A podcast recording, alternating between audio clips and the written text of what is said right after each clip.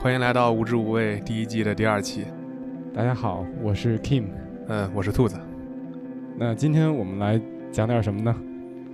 上一次其实我们也就是第一次跟大家见面，也告诉大家我们录这样一个电台的一个初衷，也是想去聊一些过往关于球鞋或者是关于爱好的一些回忆。然后呢，这些回忆呢，主要可能围绕着我们热爱的篮球和我们热爱的球鞋而展开。那这一期呢的话，我们可能想关于这个球星，比如说我们属于我们那个年代的艾弗森，还有科比这些我们耳熟能详的这些超级巨星们带给我们的一些回忆。那兔子先说说吧，就是你你在你年少时期的时候，有哪些球星是你特别喜欢的？其实上一次我们也说过，早期开始接触篮球，其实还是就是球星还是这个虚拟的，就是樱木花道呀、流川枫啊这些，就是他可能是作为我们对于篮球的一个启蒙教育。那真正的开始了解的话，可能还是 NBA。所以说，第一次让我感受到篮球这个东西非常的 crazy 或者疯狂的一个明星的话，其实就是科比。呃，我记记得是应该是科比的一个半场抢断，那会儿他应该穿八号，还留着那种爆炸头，然后他一个人一条龙的一个快攻，然后一个非常帅的劈扣，然后进来之后，然后面对镜头脚着空档啊，邪魅的一一歪头，哇天呐，沦陷！那个那一瞬间真的就是沦陷，然后才知道哇，原来就是篮球可以是打的这么有张扬，这么有个性，然后这么有激情，所以说那个时候。科比带给我，就可以说是第一个闯入我整个个人认知里面的一个能称之为球星的一样这个球员。你呢？在我这儿可能分，我觉得可能分两个时代吧。第一个时代可能是在这个上初中和上高中的时候，那个时候大概是九八年、九九年、两千年左右。我觉得那个时候可能在我心中。我比较喜爱的一些球星，像艾弗森啊，像麦迪啊，像姚明啊，这是在学生时代特别喜欢的。他们那些标志性的动作，这个球场上的一些风格和他们取得的一些成就，我觉得给我带来非常大的冲击。是的，嗯。然后比如说这个，我记得在上初中的时候，可能大家都喜欢艾弗森。对，可能我到艾弗森已经是高中时候才开始喜欢的。就初中的时候，可能那个时候还是科比啊或者麦迪的这个粉丝，或者詹姆斯。詹姆斯那会儿还刚出道不久，他的粉丝基数还没有很大。当然那个时候主要还是科麦之争。对，然后艾弗森的话，实际上就是我觉得他为什么会喜欢他，就是这个地表最强一八三是吧？嗯，这个因为他的身材跟普通人我觉得很像，就是你作为一个普通人，然后能能有这样的一个身高，然后能去打 NBA，然后能取得这样的成就，甚至是拿了九应该是九六年的状元。对吧？他应该是当年的状元。对，对，我觉得这个这个是非常非常不可思议的。对，他会让你感觉到，你也能够用这种比较平凡的这种身体去搏一搏这个最高的这样一个竞技舞台。对，其实就像现在的这库里一样，至少身材或者说他的身体天赋看起来非常平庸，但是他可能不太知道的是，像艾弗森呀或库里他们在别的地方是有这种惊人的或者说是老天赏饭的天赋的，这些东西可能被忽略了。对我对艾弗森的那个印象最深刻的那个记忆，就是在他晃过篮球之神乔丹的那个经典的动作。对，两次变向，两次 crossover，对吧？对。然后这个我记得当时有一句话就是 “When you cross, it's over。”我操！我就觉得这个真的是太神奇了。对，是的，非常棒。就是刚开始他的 crossover 其实，呃，还不被整个这个篮球规则所能够接受嘛。嗯。其实还会被吹很多这样的一些违例。到后面的话，这个 crossover 才真正的就是被大家所能够接受，或者说被整个这种规则体系能够接受。然后再到后面，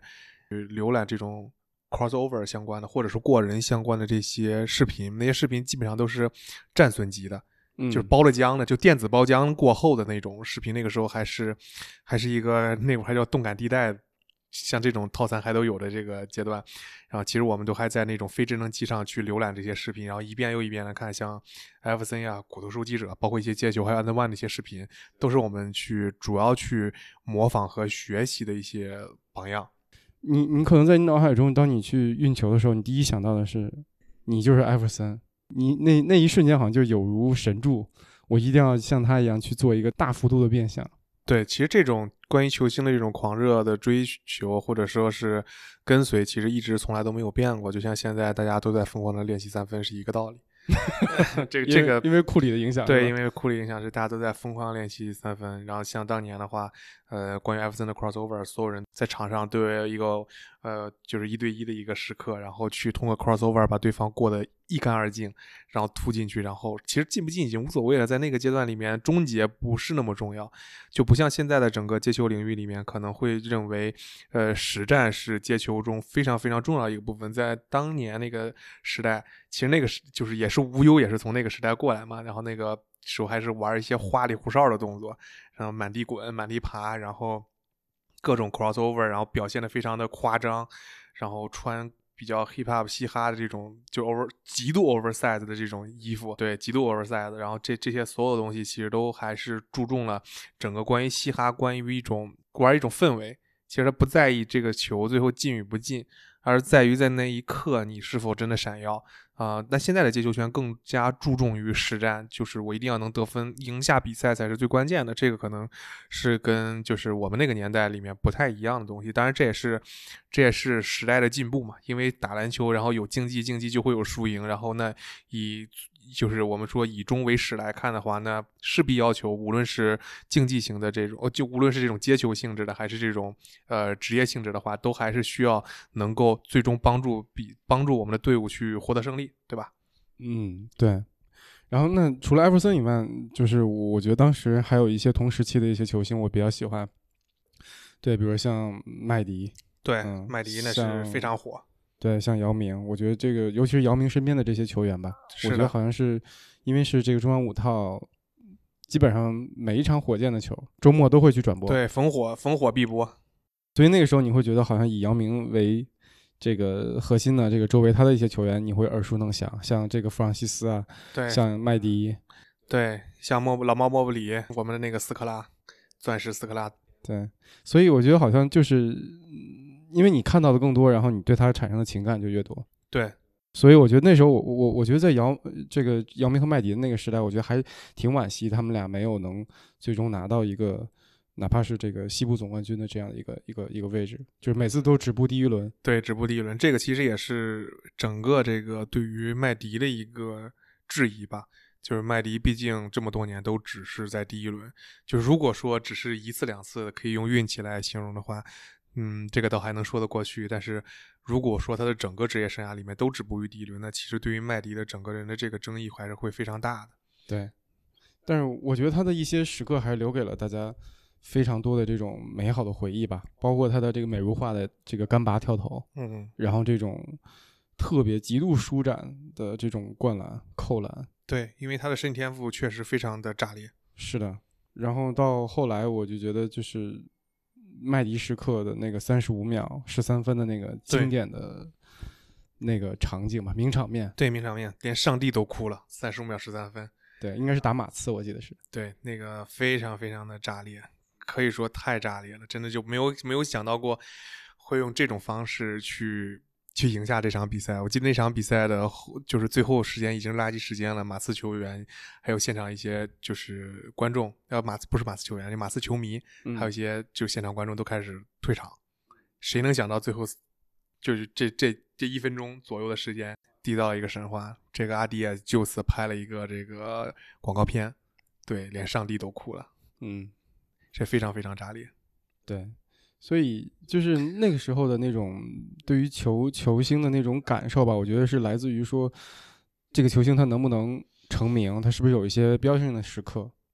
对，或者说他是不是足够强，就是我们需要就其实，在那个时候去喜欢一个所谓的这个球星，其实没有特别的复杂的这种评判标准，其实很简单，就是他强不强，嗯，怎么能证明他比别人强？嗯。就比如说，我们那会儿就有麦迪的这个粉丝，还有科比的粉丝，大家就一直其实，在争论到底麦迪强还是科比强。其实，在那个时候就会会说科比怎么怎么地，然后麦迪三十五秒十三分，科比有几个总冠军，麦迪三十五秒十三分，科比单场八十一分，麦迪三十五秒十三分，反正就就会经常有这样的一种，就是当时甚至是一是一个梗，或者是一种是一种我们说一种玩笑吧，就是反正不不管你天王老子怎样，反正老子三十五秒十三分。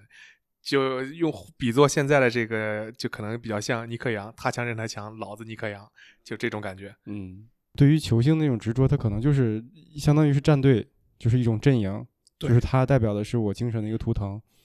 他代表的是我内心里面我特别渴望想要成为谁。对，一种代表吧。对，然后后来其实还有一些很多很多那个时代的，就是两千年之后的一些球星吧，包括像韦德，对，像像这个詹姆斯，对对。但是我我自己的感觉哈，我不知道兔子，就是我自己的感觉就是，我总是对那些顶流明星有一点点抗拒。我特别喜欢那种看起来像逆袭的一些故事，比如说，你看我对科比，其实我一直没有找到一个点说特别的，嗯忠于他或者喜爱他。但我我我当然欣赏他，嗯，但是但是他始终让我觉得我好像他已经有足够多的人喜欢他了，不需要你。对他好像不需要一个这样的粉丝或者是这样的一一种一种一种倾注吧。对，然后还有一些，比如像这个后来的像杜兰特，像这个哈登。就是我，我对这些明星天然有一种抗拒感，我不知道这是一种什么心理哈，是一种害怕自己从众啊，还是怎么样？嗯，我觉得很大一部分程度就是你很怕被冠以这种我们说这种乌合之众的这种感觉，就是也许你真的喜欢，但是因为他太火了，很多人都喜欢。那当然，喜欢他的人中势必有乌合之众，势势必有这些是只是随风随溜的，然后去跟着走的。但你可能很难保证，呃，别人说起你跟别人说起这个你喜欢的这个球星的时候，然后别人就知道你其实是真心的喜欢，而非是一个随大溜的人。对，这可能会很难保证。但倘若我说一个这个非常小众的，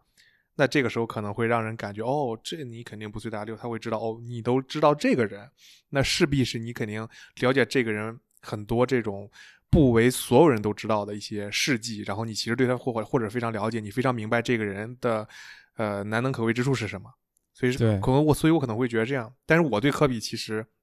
当时没有考虑这么多，就第就是第第一次看的比赛就是科比的，嗯，就是或者第一次留下最深刻印象的比赛就是科比的，就是那个。就是那个一个抢断，然后一个一个一个自己的下快攻，然后加一个劈扣，然后一扭头邪魅邪魅屌屌的那种，我操，老子就是很屌，然后就知道那个八号，哇塞，这是谁？然后后面就就真的是觉得太棒了，就是甚至就之前我在微博上有关注一个有关注一个所谓的这个大 V，就其实也是一个写书，就是刚开始就是一个作者写写写一些书的，然后他是 当年科比过世的时候，就是那个意外的时候。他在之前那一年就写过一句话，就是说，就说我怎么向你形容科比的强悍呢？啊，就是如果这场比赛，如果这场比赛他这有一场比赛他应该是脱臼了。嗯，然后，然后他到岸边，他不是他不到岸边，他钓 鱼钓多了，不好意思，掏出了自己的路亚，掏出我掏出我的路亚杆。他到场边，然后他的队医把他的手接上了，那就就非常的自然，一切都非常自然，大家大家不会，因为大家不会感觉到这个事情有任何的惊讶，因为因为如果换到另外一个球员，然后他脱臼了，然后这个时候到场边，队医把他安上，大家哇，他好厉害，但这个时候没有人会对科比投去赞许的目光，因为大家已经习惯了，我靠，兄弟那是科比。他只是脱臼了而已，那是一个，那是一个，就是即使站在核爆中心都能就 kick your ass 的这样的一个狠角色，他只不过是脱臼了而已，就大家已经习惯了，就是就是特强悍，对他的这种 tough，这种这种极致的 tough，就是就是我就是来赢比赛的，就是我我还能动吗？我还能动，只是只是脱臼了吗？对，只是脱臼了，能接上吗？能接上，OK，那就接上，我们继续打。对，这就是科比当时给人一种震撼，就是我极度的偏执，就是这种极度的偏执，其实带给人就是一种就是极度的坚定，就是对于信念的极度坚定，让人我不得不去佩服这个人。就这个就是我，我觉得当时就是我我接受到这种这种所谓的这种这这种所就什么精神之后，我觉得哇。这个这个对我来说太震撼了，就是他是至始至终贯彻始终的嘛。比如说，你有没有见过凌晨四点半的这个洛杉矶？像这种梗，其实很多层面就是他对于比赛的执着和偏执。其实像老詹呀，就是詹姆斯，其实也是有这种所谓的偏执的，其实都是有的。只是说老詹表现出来的这些东西，可能会让人觉得给他冠以这种比较软弱，不敢在关键时刻出手。但其实。其实哪一年我之后我就突然对老詹，就是我之前这个詹黑，但后面我就对詹姆斯肃然起敬。就我觉得一个人就是过四旬老汉，就将近接近四旬的老汉，还能把整个湖人队扛在肩上往前走，我觉得绝对是值得尊敬的，就非常值得尊敬的。而且能打成这个样子，然后身体的管理，然后所谓的这个每年的这种保持，那跟科比没有本质上的区别，只是因为他可能更加乐意去 share 一些球权。当然这个 share 我们不好去说到底是是什么样的，但是从本质上来说的话，他我依旧认为在科比之后，我我愿称之为詹姆斯是科比之后最具统治力的一个球员。就是这个统治力不是说像库里那种所谓的这种统治力，而是说真的是能带队的。一是能带队，二是他确实有绝对的实力，能撼动任何一个球队的防守，然后让对方很肆无忌惮，不不能肆无忌惮的去布置战术，一定要针对詹姆斯的这个球队去布置一套战术，可能才能够去制止詹姆斯他们的球队夺冠。这这个就是我觉得他这种统治力的可怕。对，我觉得这可能就是每个时代里面，对于我们篮球都会有一个所谓的 icon，就是就是一个标志，一个标志。对。那可能在九十年代的时候，八九十年代的时候，可能是乔丹。那到后来，这个九十年代到两千年代，可能就是科比。对，是的，我认为，我认为，反正从我的角度来讲的话，一定是科比。虽然艾弗森跟麦迪都很出色，确实非常出色。你像艾弗森也是一个非常硬汉的角色，他也身上二十多处这个伤痛，就是伤病，然后也是带病出征。然后其实你硬要去说艾弗森到底牛逼不牛逼，或者跟科比。比屌不屌的话，其实可能得出的结论是，艾弗森确实可能还要比科比屌一点点都有可能，因为其实他在艾弗森在跟湖人队对战的过程中，湖人这边是 OK 组合，艾弗森这边是艾弗森，嗯，那他们能打到最后，这个其实足以看到艾弗森这个一个个体的这个，我就说叫他超巨完全不为过，真正的超巨就是这个样子，就一个人能扛起一支球队，然后跟对方的超巨，甚至是两个超巨，两个大盒，现在叫大盒，两个大盒，然后能打的平分秋色，这个就非常牛逼了。而且再考虑到他的身体天赋，对，所以我会觉得那个时代吧，就是我们每个人在谈到 NBA，在谈到篮球的时候，心中都会有一个自己的专属的偶像。对，是的，对，所以我们今天也在。聊这个事儿也不是说互相的踩啊或者怎么样，但是我会觉得可能我们在分享的是关于我们自己内心的偶像的那一部分带来的东西。所以刚才也提到了说，呃，科比那种极致的求胜欲，对偏执，近乎疯狂，对他对那种胜利的渴望是让所有人可能甚至都有点紧张和不舒服的那种感受的。对暴君，然后我就觉得好像在麦迪身上，我我们看到的更多是松弛感。对。就是那种任何时候你都觉得他很从容，然后嚼着口香糖，对，然后睡眼惺忪的样子，揉着自己的双肩，呃，那个双膝，然后在下一秒他可能就会变成一只野兽。对，我就觉得可能我我我喜欢的麦迪的那种感觉就是那种松弛感，然后像豹子一样的那种，他有张有弛的那种那种那种感受吧。嗯，对，就是这个可能是每一个明星或者是球星带来的不一样的感受，对他们自己独属于个人的一种特质或者是。特色吧，科比的话可能就是把球给我，把球给我，对我会把那个球投进那个该死的篮筐里去。对，是的，可能就是那种压迫感会让人觉得有一点窒息。对，非常非会非常窒息的。嗯，当然这可能也是他的一种我我所谓的这种魅力吧。嗯，就是那种该死的，就是统治力，就真正的统治力，就是这个最关键的时刻，这个比赛由谁来决定这最后一投？当然是我。如果没有投进，谁来背负这样的一个责任？当然也是我。就是他愿意背得起骂名，他就背得起多大的骂名，他就能扛得起多大的荣耀和欢呼。这是我对，就是为什么科比就是给我这么深的影响。我也没有说是一直去追寻科比的很多比赛或者这些东西，我没有那么去追寻。但是他那天，我记得那是新年过年的时候，然后他他出了那个事情，那个意外啊，然后我我凌晨坐在马桶上，然后。我也不知道怎么，就是我很难受，但是我没有哭，但我确实非常难受，我就感觉，我就感觉好像属于我的一个精神图腾没有了。是的，是的，就那那一刻感觉就是很难去讲，就我没有我没有把它就是狂热到作为我追星的一个目标，他的球鞋我也不会说啊不计价格的去购买，或者他的一些中国行我要会不计代价的去参与，这些我都没有，他的比赛甚至我都没有去一场一场的就去看，但是我我永远给他心中，在我心中给他留了一个位置，就是这个就是我的精神图腾，就是就是让我知道就是就是必须要有。足够的偏执，你才能成就所谓的一番事业。当然，他没有的那一天，就是对我的那种打击，我很难去形容。没有哭，但非常难受，就说不出那种难受，就憋屈。我觉得是一种震惊，就就不愿意相信，就不愿意接受。就我总觉得假新闻，他妈的自媒体博眼球，肯定是这玩意儿。对，然后说后后来就就一直看，然后看到中午确定啊，确实没有了。我就觉得我有想了一万种方式，我都没有想过是这种方式。是的，对这种方式绝对 对我来讲就是太不能接受了。是的，就是我那天也有同样的感受。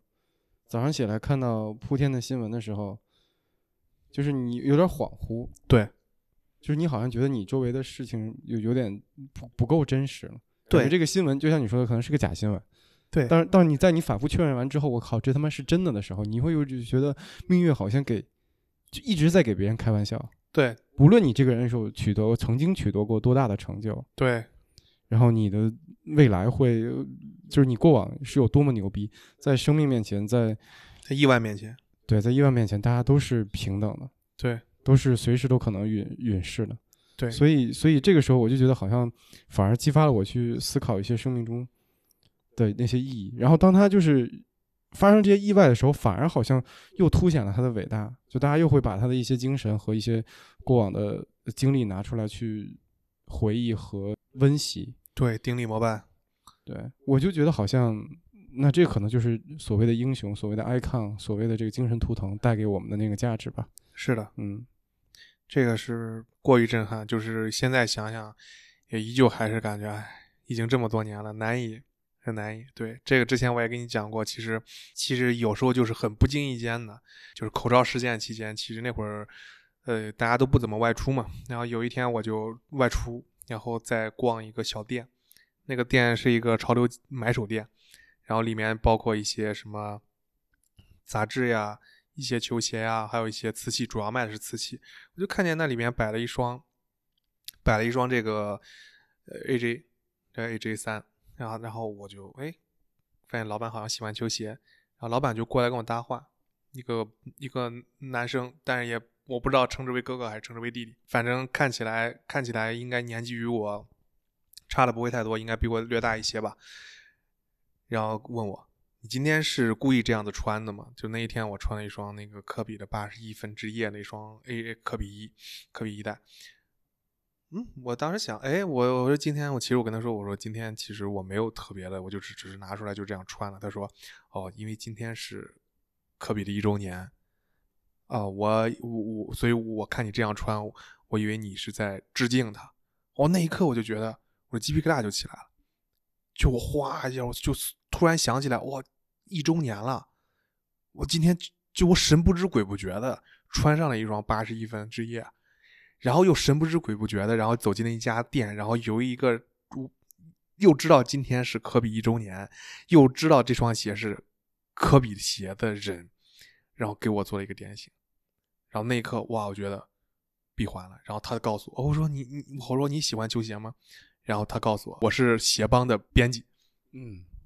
哇！那一刻我说哇，我说我说该说不说，我是看你们的杂志长大的。就那一刻的冲击感太强烈了。就那一刻，就是那那本来是一个非常平常的一个下午，阴阴霾的天，一切都是灰蒙蒙的。然后再加上那会儿疫情，整个的每个人的情绪都是非常压抑的。然后但在那个下午，我走进了一家店，然后在那家店里面，然后有一个前球鞋杂志的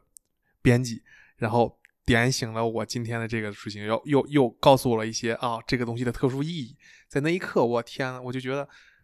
所有东西都交汇在一起，对，都交汇在一起了，就是就是就是非常完美的，一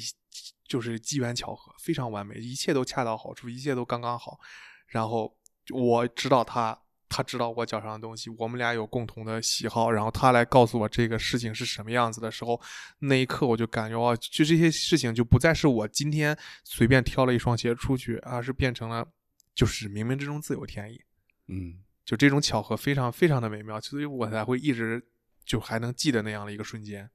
嗯，那其实回忆起来，可能就是你在不同时空里面的一些经历，最后在一个点里面交汇在一起。对，所以说生活才是最好的编剧嘛。就是这种，这种所谓的这种伏笔，然后这种，这种巧妙的这种戏剧冲突的编写，就是不违和的这种编写，其实，其实是，其实生活才是最好的编剧。他他不是一般的这种编剧想写就能写得出来的，因为这些事情可能的伏笔都要跨越十几年，可能才能为此刻埋下此刻的这一下，要在十几年前就要埋下伏笔，这也可能非常难。对。OK，然后刚才聊这些话题都相对来说有点沉重哈，因为我们聊到科比，然后聊到了他的这个意外的一些经历。那接下来去聊一聊一些相对来说比较轻松一点的话题吧。就比如说，除了刚才这些明星以外，你觉得还有没有一些你脑海中能想到你觉得比较谐星的，在 NBA 里面你觉得比较有趣的一些人物？其实我特别喜欢弗朗西斯，就是我特别喜欢他，但是这个可能跟你刚刚讲那个原因，就是事情有一定的这个相同啊，就是因为呃姚明在这个火箭，所以说我们的官媒啊主要都是转这个火箭的一些比赛，那个时候就知道了这个弗朗西斯，然后呢，我觉得这这哥们儿就小土豆儿一样，就是他也非常低。他也不高，然后身材看着那个，但是他弹跳非常炸裂，然后打球其实也很华丽，然后就对他非常有好感。可能大家都只记得那个卡特夺这个灌灌篮扣篮大赛冠军，然后知道麦迪是第二，但谁也不知道第三是弗朗西斯。对，其实就是那个折叠折叠折叠背扣，把自己整个人几乎都蜷成一团，然后抛向篮筐，然后完成了那一记扣篮。那那个时候对于弗朗西斯就就感觉他大哥。真的就是大哥，就是把姚明从一个小弟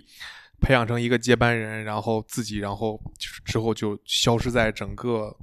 整个我们的视线当中。其实我也不知道后面为什么他不在了，以及后面他为什么的境遇那么差，这个我都不太知道。但是我是非常的，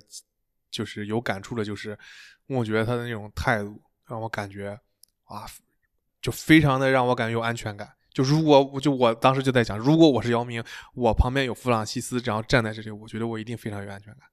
嗯，就这这是一个真大哥，这是一个真真正正愿意去拥护你，然后不管外界怎么去喷，姚其实没有那种想象中牛逼，不不配当这个所谓的状元，但只有那个弗朗西斯愿意站出来替一个黄种人出头，然后有人去挑衅姚明，他去替他出头。就是我觉得作为一个作作为姚明，作为我们就是可能最拿得出手的一名这世界级球员，然后在在他的成长期，然后遭受到了这个比较高级联盟或者说一个一个固有的联盟的一些排挤，或者说一些这些风言风语的时候，有一个人他愿意去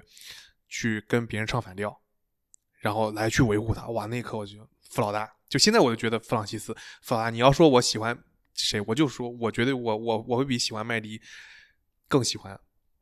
弗老大。嗯，听起来好像是说他球场外的一些，尤其是更衣室里面的这种魅力，对他的这种人格精神，他的一些做事的方式和方法，对，其实能够引发球迷或者是我们对他的一些喜爱。对，是的，对，包括我觉得可能像后来跟中国走的比较近的一些球星，比如像克莱，嗯嗯、甚至像戈登，对对，就是他们对于中国球迷的这种。尊敬的程度，然后他们愿意跟大家走在一起，然后互动，然后愿意接受别人的文化，对，然后我觉得这种包容性，这种对于粉丝的这种嗯尊敬，我觉得实际上都是值得去学习的。对对，让我反而觉得，哎，这个我对你 respect，对吧？就是你你你实际上是真正的是在乎我们，嗯，对，就这种就这种人格性人格上的魅力，其实已经无关乎球技了，就是他个人的这种嗯。或者说场外的一些东西吧，他属于他本人的一些这些特质，其实就是可能弗朗西斯在打球这个领域里面，可能并不是最顶尖的，或者在那个时代甚至都可能不是足够顶尖的。但是由于我们看到了他更多，我们更了解到了他，其实更方便我们们去从更多的角度去看待这个人。这个时候，其实球技只是这这几个角度中的一个，然后我们就会更加的喜欢这样一个人，被这个人所吸引。对。所以现在回过头来去看的话，好像嗯，在国内这个 CBA 的这个在赛场上，好像似乎很少有这样的明星能够让我们去这么去爱戴他了。我觉得这还挺遗憾的。对，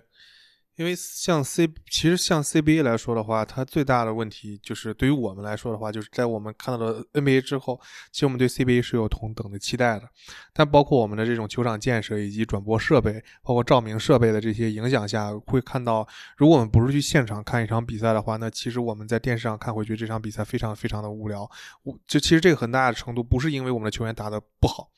因为其实我们回想一下，如果我们在校级联赛上去看一些现场的比赛，那我们想想学校里面的学生能打的能比 CBA 的职业球员打得更好吗？当然不可能。但是我们会明显的感知到，我们在那一刻是能够非常共情的。其实就是就是在亲身的现场的这种现场感，就是这种竞技体育能带给我们最最大的这种所谓的一个感染力，而我们的现在的这种直播呀、转播呀这些，就现场包括灯光啊这些这些 摄影摄像，其实还是跟国外有一定的差距的，造成我们可能看起来他非常的弱，那觉得这群人哎好像我我上我也行的一种这种错觉，但其实不然，其实这就是所谓的这种。这种我们说这种影像影像设备啊，或者说影像技术的氛围对氛围感没有拉到，但在我们看 CBA，其实它的这个场馆里面的建设是非常的完善的，包括它的这种 NBA 对 NBA NBA 的这种直播转播，其实我们会感觉到非常有氛围感。即使我们坐在电视机前，我们会觉得哇，能能不能够被比比赛感染得到，然后会非常的好。这样的话，我们也会更愿意去了解这里面可能几场比赛表现不错的某一个人或某一个球星。但是对于 CBA 来说的话，我们可能很难很难，就是通过他的一些简单的一些赛程就能够了解到一些人，可能只能当这个哥们儿出现神迹的时候，我们才可能愿意去了解他。比如说徐中锋、徐杰、徐中锋，我们可能知道哇，徐杰这么小一个个子，然后能够去抢那么多的一个篮板，我们会觉得他很厉害，我们愿意去多了解徐杰。嗯，可能类似的这样的球员，可能还有一些，我们都是通过这种方式去讲。但但是比赛本身上一些的一些可能原本应该很精彩的时刻，其实都被我们忽略掉了。我们只能要那种巨爆爆炸的那种精彩，可能才能够调动起我们对于现场这种氛围的一种感受。你像那个时候，我们去两千年的时候去看国内的一些篮球比赛，尤其是看国家队的一些比赛，你觉得那时候我们还有很多抱怨，嗯，然后为什么这个中国队一直没有能够在在世界的舞台上得到一些展示和证明？我们有姚明，对吧？我们有这个易建联，然后我们有很优秀的这些中锋和锋线球员，但是始终好像没有得到突破。但是你现在回过头来发现，原来在那个时候的中国队的水平，到现在已经是遥不可及了。那已经是巅峰了。你以为的起步，其实已经已然是巅峰。是的，所以我就觉得，我的天呐，就是很多时候你回过头来再去回顾历史的时候，你才发现有一些人有一些成就是难以被抹灭的，或者是说在难以被复制的。对我觉得这个其实是有的时候让你觉得是一种遗憾，有的时候会觉得还挺欣慰的，说你至少经历了那个时代，你见识了中国队最巅峰的那个时间的状态。对我觉得这个都是有双重的感受在里面的。是，嗯，那再说说球鞋吧，因为好像兔子这个，我觉得他对于球鞋这部分有有比较多的一些自己的一些见解吧。然后这么多球星里面，你觉得你比较喜欢的球星的这个系列的这个签名球鞋大概有哪些？其实我最喜欢的肯定还是科比的，嗯，当然是科比的前五代啊，多一多一代都没有。其实很简单，就是像上我们上一期节目就说到了，其实这个主要还是在于你在这个十二三岁的时候，你所接触到这些球鞋的这些设计，其实很大程度影响你后续对于球鞋的一个审美。其实为什么我喜欢科比的前五代，哎，那个詹姆斯的詹姆斯的前三四代，其这是核心点就是因为这个设计师是同一个人，就是 Ken Link，之前是之前是在耐克，后面是后面去了乔丹，然后做了这个设计总监，然后前几年离职，然后跳槽到了这个阿迪达斯，然后后面我就就当时我也没有太大的感受说，就是说我的这个审美是其实一个设计师给的，然后直到有一次我看到了哈登五代。我说：“哎呦，这玩意儿跟前几代长得不一样啊，我有点喜欢。”后面我一查哈登五代设计师，哇，子弹正中眉心，Ken Link，还是他。然后我，然后我发，然后我发现我不喜欢的一些球袋球鞋，比如说那个詹姆斯的这个六代，我说我不喜欢。然后那双鞋也是 Ken Link 设计的，但我查了一下，Ken Link 在那个时候已经被排挤了。然后那双鞋是跟另外一个人和一块完成的，其实不是他，不是他，不是他一个人这个单独操刀，就是你会发现，你喜不喜欢他的设计，其实跟他当时的境遇你是能感受得出来的。就是但凡这个东西里面他的这个参与少一点，你都能感受得出来，不是我爱的那个风格，就非常明显。所以说，就是喜欢球鞋当然有很多啊，就是不是说只有 Klink 的设计是是 OK 的，而是说就是 Klink 他的这设计这双球鞋是贯穿了我，呃，就是打篮球最疯狂的这么这么这么一段时光吧。但是科比后续的球鞋，我觉得也是相对不错的。但是我对我对我冲击最大的肯定还是科比一代，就像我说的那个八十一分之一，这个对我来说有非常非常大的冲击。当然，之前科比就是乱穿鞋，那那那个时代也是有一些的。他当时可没有自己签名鞋，他穿二 K 系列的这个球鞋，其实那个球鞋设计也是非常非常棒。那个时候也能看出一些这个，就是那双鞋可能我我我隐约记得好像是当时已经准备把那双鞋作为他签名球鞋了，但是因为当时有一个英俊事件，就是科比不是闹官司嘛。然后那个事件就是暂时推迟了，到再到后面才到了肯尼克真的给他出了这个 Zoom Kobe One 这这个作为他的真的正的第一代签名球鞋。但是科比在这个阿迪达斯这个阶段里面出的所有球鞋，我一个都看不上，就我极度不喜欢，包括他的那个 TT 跑车，包括他的天足系列，就是我感觉阿迪的这个设计，就就你也不能说草率，它是有设计的，但但就是不对味儿。就是它跟你的那种审美可能不对味儿，因为可能我的审美已经被 King Link 影响了，那以至于除了 King Link 之外的这个球鞋，可能我大概率我也不会买，大概率我也不会特别看得上。就这种情况下，就整个被影响了。那所以回到科比的球鞋里面的话，我现在依旧就可能大家很多人喜欢的是科比五代啊，包括前一阵子就是前前两年有复刻嘛，但其实对我来说，我我心目中永远的科比就还是科比一代。就是科比 Zoom 科比一，这个是永远是我最爱的球鞋。这个我甚至还买了两双。这个你也买两？买两双，对，买两双。对，当然，当然我买了之后没多久，科比就对出那事儿了，我那鞋就涨价了。本来我那鞋是低于原价买的，后面变理财产品了。但是我也不可能把它给卖掉嘛，因为本身我买球鞋和主要的功能还是穿，而不是而不是大多说说倒倒二手这种情况。嗯，对，所以说科，这是这是科比带给我可能最喜欢的。后面可能比较喜欢的就是上次我也说了卡特，对卡特的球鞋在那个时候对于我来说，那就基本约等于科幻，就这就是想象力，就科就是这个 Shocks 系列就是想象力，就这这个，而且那个刚好那个时候我是初中，没有什么钱，或者说就没有钱。我是不可能穿得起耐克的，耐克我都穿不起，更不要穿 Shocks 了。虽然说就是卡特只有六代的签名球鞋，应该是到六代就就不再给他出签名了。就是耐克这种冷血的这种品牌，其实对对于他的所有这个球星都是一样的，就是你没有商业价值之后，他就不会再给你出签名球鞋，你就只能去穿这种团队系列，或者就就就就就就你随便穿吧，反正就我不会再给你有单独的这种设计团队去给你造鞋了。但是回看。整个它的前六代来说的话，我觉得哇天哪，想象力的巅峰，哇鞋子怎么能这个样子？就是我觉得那个才是未来，不像现在所谓的这个带 BB 这种这种自自动系鞋带我觉得那个其实对于我来讲就没有那么大吸引力，只是一套鞋带系统，它其实还不如麦迪四代当时的那个无鞋带系统带给我的震撼大。就是那个虽然是手拧的。后面一拉开，里面有一套钢索系统，然后通过旋紧的方式，旋紧这个螺栓的方式，把整个脚包裹在鞋中那种方式去体现。那个时候的科这个麦迪斯带，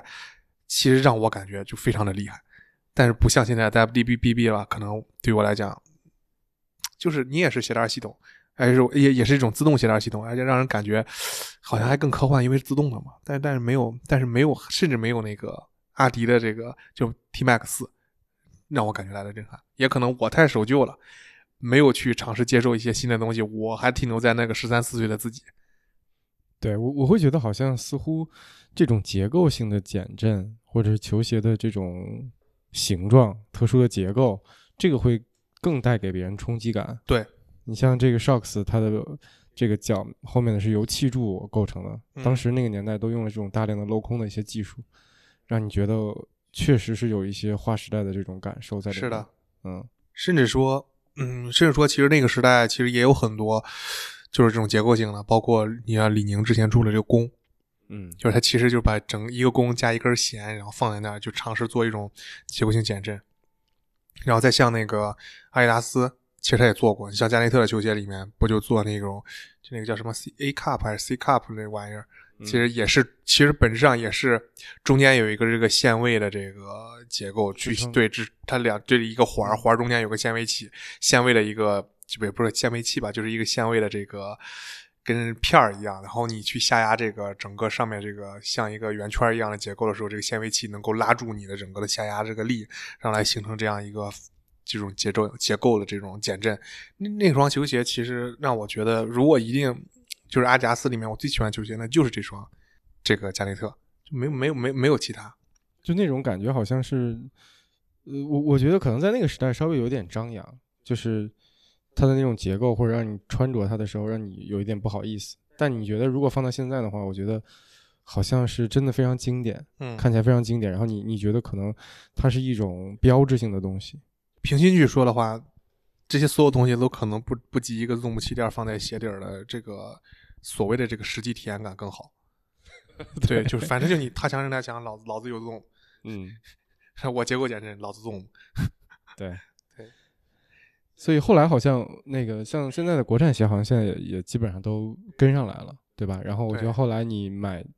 韦德的那个知道系列，应该买了两双。对我其实是，就其实早年韦德之道出的时候，没有感觉它有什么好的。其实早年韦德之道卖的挺蛮蛮贵的，就是那个时候其实也骂过，就觉得凭什么你个李宁，你个国产鞋，你卖七八百？就刚开始的时候就敢往七八百上去卖。那会儿李宁大部分球鞋应该二三百，是这个价位上的东西，是大家的认知。大概是突然之间到，对我来说的话，突然之间是到了它这个七代，韦德七代。我突然发现，哇，这个鞋有点意思，这个鞋非常好看，啊，让我感觉哇有点东西。但是，但那个时候七代还没有大面积堆料，它还只是说还有还还是主要还是靠一些设计。然后到八代，完了，这就是就是你说我买两双的球鞋，就觉得我天呐，这个鞋往你要这么子玩，我靠，那我可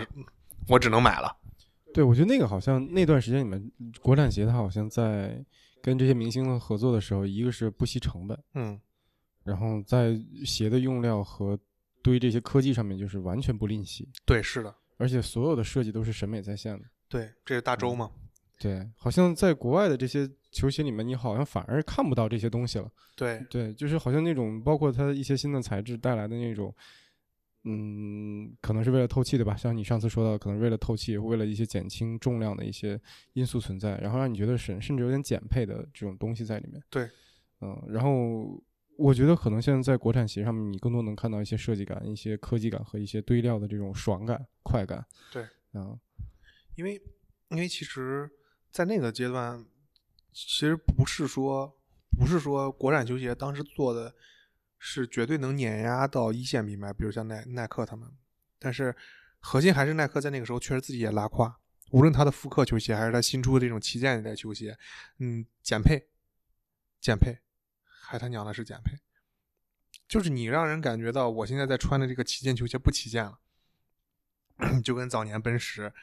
嗯，你你掏四五十万买辆 E，然后发现减配减配，还他娘的是减配的时候，这之前奔驰也被这样闹过。其实就是品牌这些主流品牌不那么去敬畏自己的旗舰系列了。就旗舰系列对于他们来说，那既然大家知道它是旗舰，他一定会去买，那我少一点东西，我不就赚的更多吗？它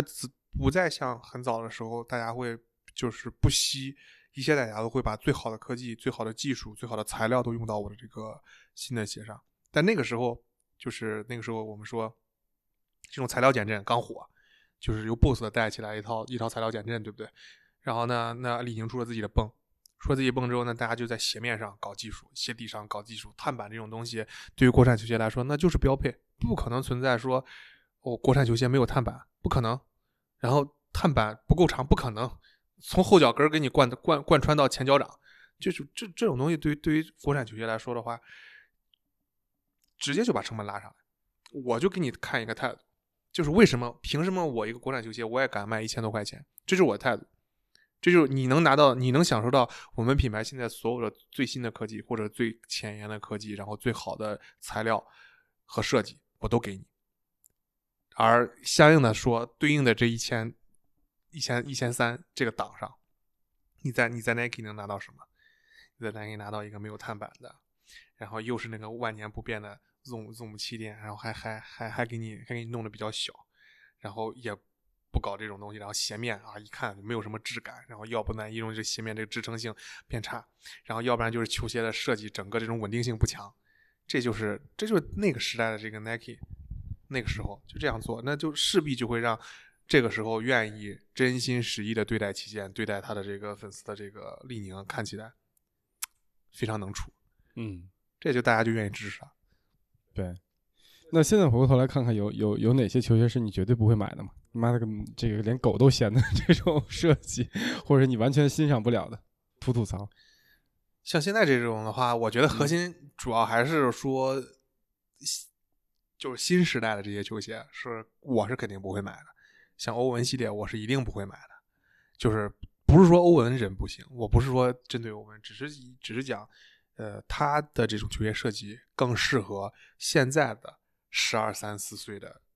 这样的一个群体，这是属于他们新生时代的这种审美，所以我已经不是他们的受众了。所以我不喜欢他们很正常。他也这双鞋也不是设计给我的，他核心还是设计给这这一群人是他的主力。当然，如果能够再吸纳一些老的这种就是老逼灯，像我们这些老逼灯，当然当然也是 OK 的。但他的其实核心受众已经不再是我们，所以所以我肯定是不太会去买。我更多还是会去挑一些这种呃设计比较稳妥的，比如我还是会去买一些乔丹的正代。对，乔丹正代这种鞋就是你初看觉得很一般。但是，一般你到三到四年之后回看三到四年前那一代，你就会惊艳，你就说：“我天呐，太超前了，非常超前。”就是它的这个审美是面向未来三到四年去做的一个设计，它的这种鞋型啊，包括它的这种设计理念。其实现在再去看之前的这些乔丹系列正点，那除了乔丹这种新的正代的话，那我可能再会去买的只能是老鞋了。因为现在可能就想等科比的复刻。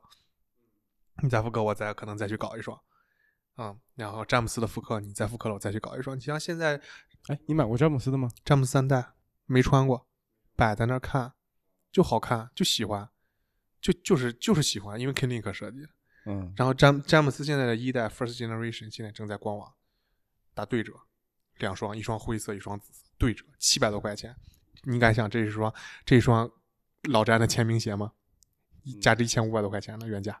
现在就卖七九九，但是主要是那个颜色我确实驾驭不了，没买。但在放前两年的话，其实还是就是 First Generation，就是詹姆斯的一代，他做这个复刻的时候，前几年还是有抢，还是有人在抢这双鞋。你现在摆在官方商官方商城里面，然后甚至就打对折，到现在都没卖光，这就是挺尴尬的。就是大家可能不买单，我也给一些零零后看过这双鞋，他们说：“我操，什么玩意儿？”嗯，他们甚至觉得哈登哈登几代啊，六代还是七代好看？我一看跟跟个面包鞋一样，我我那一刻我就知道哦，我跟那个时代已经不太一样了，这时代就不是面向我的，对，已经不是咱们的时代了，对，已经不是我们时代。这这些球鞋，所以我能买的就只能是买，可能现在现在这年轻人们不太会去买的，像就是 AJ 的正代，它还是太厚重了，因为因为 AJ 的正代其实。它需要有一个呃所谓的传承吧，我理解，可能它需要有些传承。虽然大家都说二十三代之后就没有乔丹了，但是但是先但是你可以看到后面所有这些乔丹设计都还是还是秉承了他一贯的这种所谓的这种先锋理念。